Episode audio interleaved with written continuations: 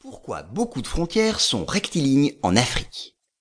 Si vous regardez une carte du monde, vous remarquerez qu'il y a une zone en particulier où les frontières ont une caractéristique majeure.